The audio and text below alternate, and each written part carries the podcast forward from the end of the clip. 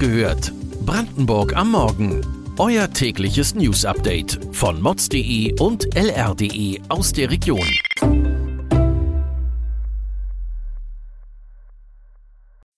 Guten Morgen an diesem 27. Juli.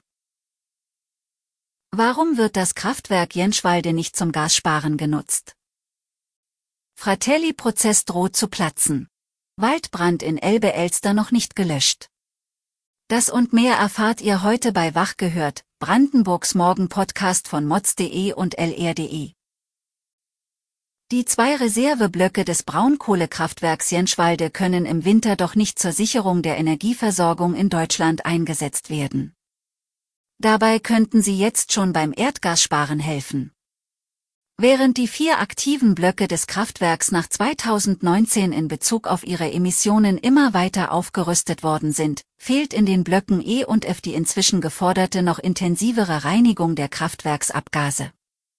Eine kurzfristige technische Nachrüstung vor dem kommenden Winter ist laut dem Kraftwerksbetreiber LEAG ausgeschlossen. Mit dem Hochfahren der beiden bisher ruhenden Kraftwerksblöcke in Reserve würde das Energieunternehmen nach aktueller Rechtslage gegen das Gesetz verstoßen. Deshalb hatten Landespolitiker um eine Ausnahmegenehmigung gebeten. Jetzt ist klar, eine Ausnahmegenehmigung wird es in diesem Jahr nicht geben.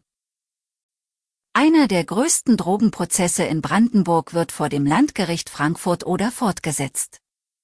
Doch jetzt droht der Fratelli-Prozess zu platzen, denn einer der Angeklagten ist wegen starken Rückenschmerzen gestern nicht vor Gericht erschienen. Ein Orthopäde hat dem Beschuldigten bescheinigt, transport- und verhandlungsunfähig zu sein. Ob die anderen Prozesstermine stattfinden können, ist unklar. Der Waldbrand, der südlich von Rehfeld in Elbe-Elster ausgebrochen ist, hat sich inzwischen auf eine Fläche von 850 Hektar ausgedehnt. Aktuell sind 480 Einsatzkräfte aus mehreren Landkreisen mit 90 Fahrzeugen im Löscheinsatz. Die Bundeswehr stellt drei Transportflugzeuge und drei Löschflugzeuge zur Verfügung. Mit einem ihrer Panzer soll jetzt zudem eine Schneise bei Lönnewitz errichtet werden, um zu verhindern, dass sich der Brand weiter ausbreitet. Der Verwaltungsstab beim Landkreis Elbe-Elster hält derzeit weitere Evakuierungen für nicht erforderlich. Aber die Gefahr ist noch nicht vorüber. Sturmböen von über 60 Kilometern pro Stunde können dafür sorgen, dass das Brandgeschehen noch einmal an Dynamik gewinnt. Mehr Infos gibt es in unserem Ticker auf lr.de. Immer wieder kommt es vor, dass zum Beispiel Unfallopfer mit dem Hubschrauber ins nächste Krankenhaus gebracht werden müssen. Die Gemeinde Panketal wehrt sich jetzt dagegen, dass an der Helios Klinik ein solcher Landeplatz gebaut wird.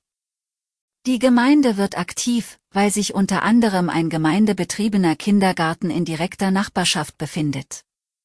Auf die direkten Anwohner des Krankenhauses wird eine erhebliche Lärmbelastung zukommen.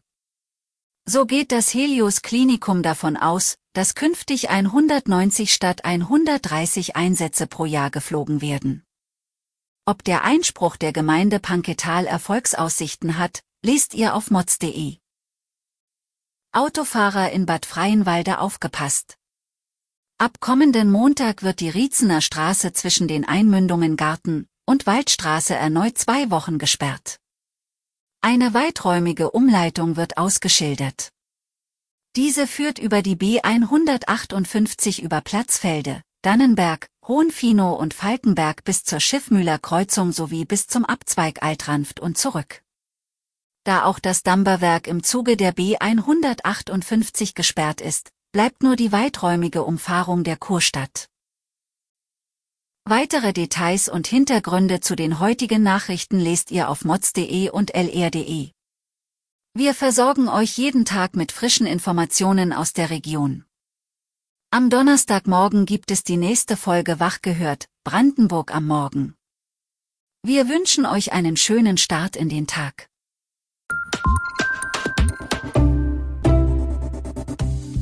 Wach gehört. Brandenburg am Morgen ist eine Produktion von mods.de und lr.de. Wir freuen uns auf euer Feedback per Mail an wachgehört.mods.de. Ihr findet uns auf allen bekannten Podcast-Plattformen. Abonniert uns für euer tägliches News-Update.